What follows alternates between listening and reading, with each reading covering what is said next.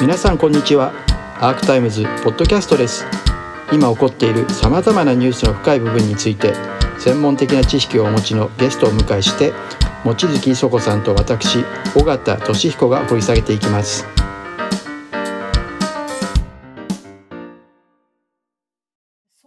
になってるアメリカと、だからまたそのそういう意味ではあの権威主義的だけどある種の経済として発展してうまくいってるかのように見る中国と間にいる日本って考えた時、どう日本が振る舞っていくのが重要なのか、まあ、このかつての本では、まあ何をやってもダメです。ダメですか？はい。あのね、さっき言ったように、やっぱりダメなんです。中国はね、今度はあの権威主義によって、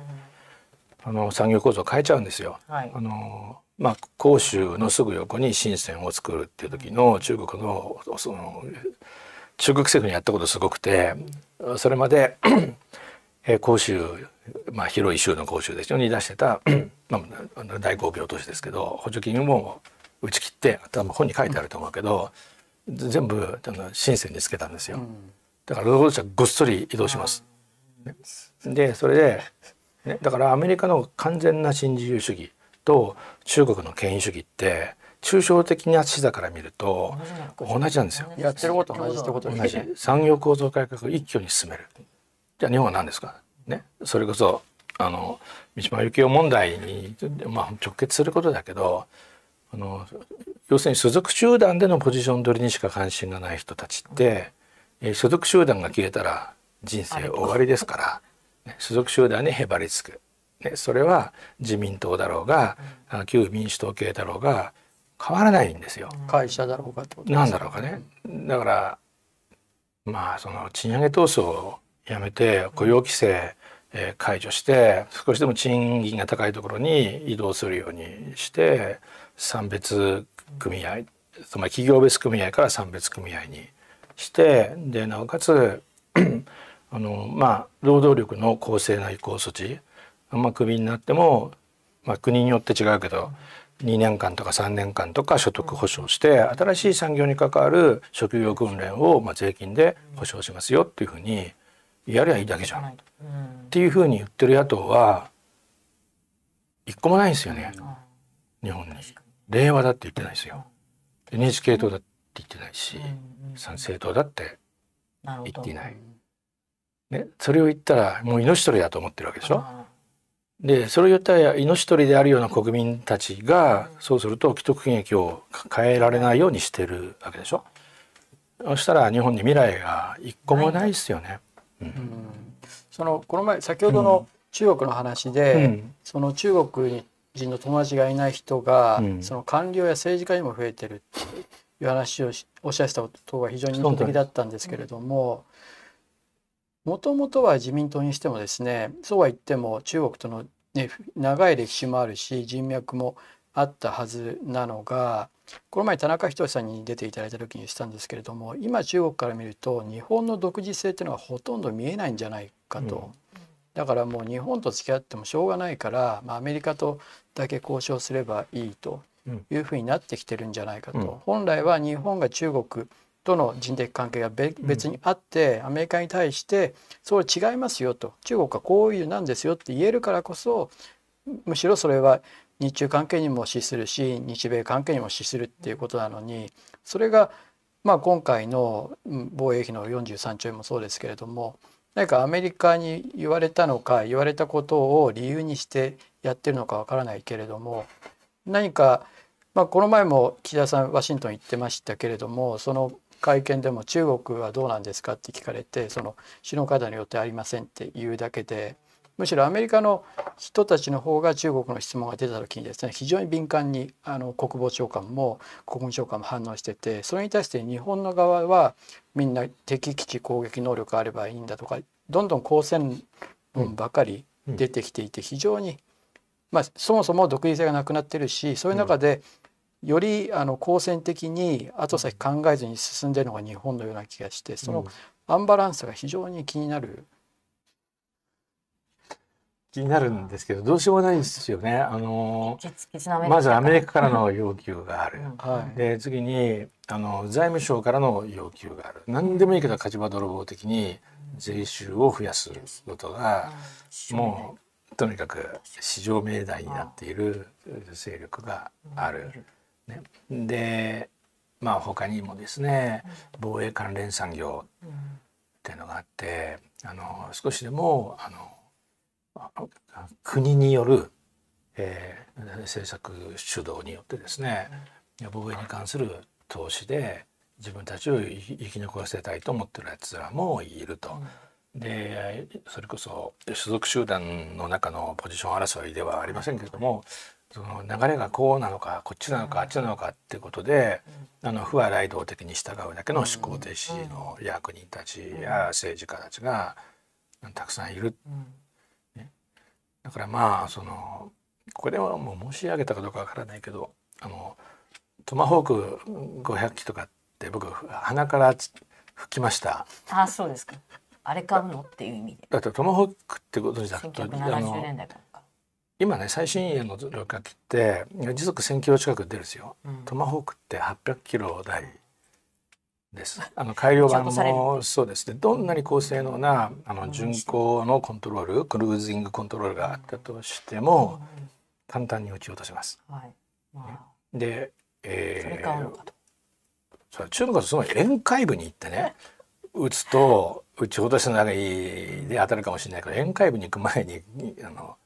船が。されるので一体どういう戦略を考えてるのか。でね僕はあのある場所で丸撃かなこういった、はい、えっ、ー、とね 結局金が動きゃいいんでしょうってことです。ね、だとするとアメリカにとっても日本の一部にとってもね。でそうすると中国は何、防衛力増強、うん、っ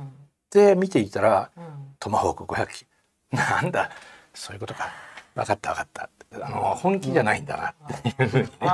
中国に知らせるっていう目的もあったんじゃないかなって思うんですよね。この程度ですよみたいな。あある意味あじゃあ逆だ向こうからしても吹いてるって感じなんですかね。うんあのまあ あのうん。だからあの多分あのいやあの僕はねあのジム哲夫氏から日本の官僚にそんな頭安いないって言われたんで あのでも、まあ、僕だったらねそうするなと。防衛状況、ね、こんだけ軍事でで兵器はちょっとこれですって。えそそれ？じゃあまあいいかなみたいに。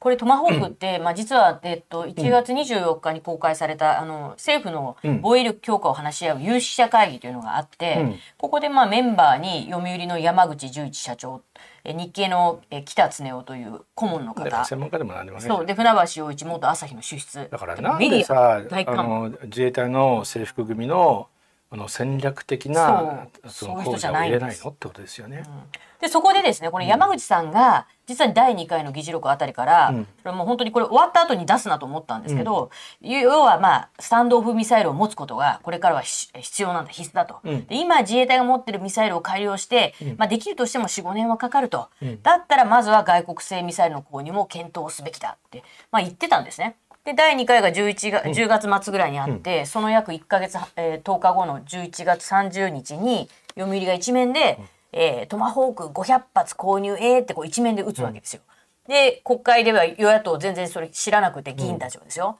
えなんか読売またまたしても出てるけどそんなもん買うんかいみたいなことを話してて。ただ後でひ紐解いてみると完全にまあメディアがのトップは買うべきあの検討すべきだって言って、うん、その1か月後に読売に一面で書かせて、で結局それがそのまま、まあ、買うって聞いてる予算だからねちょっと気をつけなきゃいけないのは、ね、はいはい、今僕トマホーク500機で中国がほっとしたっていうか 吹いたかもしれないですけど あのねそこで止めるのをちょっとまずまずいところがあってね、うん、だよね宮台君さトマホーク500機なんて有効性ないよね、うん、だったらどうせ買うならもっと有効なものを買おうよ。でこれ何が起こってるかっていうとポンコツトマ、まあ、最新鋭トマホークですけど、ポンコツなんですけどそれを500機買うことで実は道がついちゃってんだよね。わかります？ね、それをいやトマホークおっしゃる通り非力だよね。だったらもっと有効なものを買った方がいいよね。間違いありません、って言ってる時にもうだから外国の武器を大量購入するっていう前提を僕たち踏まえちゃってんじゃん、だから頭のいい役人であれば、そのある種あのなんて言うんでしょうね。わざとやってるってことわですか？ざとやってる可能性もあると思いますね。いやでも私もそこまで考えてないっていう方 そうやっぱり取材してると感じますね。じゃあでもだとすると何も考えてないのにい。等しいので何も考えてなさが怖いですよね。その私船橋陽一さんの言葉が本当に衝撃的で彼はこれ第3回の議事録ですけど国力に見合った防衛力というように固定的に考えるべきじゃない。確かに国力を超えた防衛力は持続性がないが抑止力が大きく崩れるとかバランスオブパワーが崩れるような状況変化が起こっている時には国力以上の防衛力を前倒しで担保しなければならない時もあるって言って。あのまあかつてきた道を、まあ、ガンガン進めなさいみたいなことを言いたいのか、まあね。国力以上のまあいわゆる言葉の自動機械現象がやっぱ起こっててね防衛力って何なの？っていうことがまず分かってないってことだよね。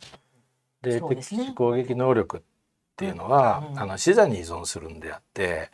空撃される寸前に、うん。あの攻撃をするべきであるってこう先制攻撃論っていうのはね昔マイケル・ウォルツァーっていうのがアメリあのアメリカの左翼ですけど大々的にあの展開したんです。つまりそれはあの2001年のブッシュ以降のですねアフガン特にイラクに対するあの戦争をどうやってえー正当化するのかっていう時にむしろ左翼あるいはリベラル側からあの聖戦論が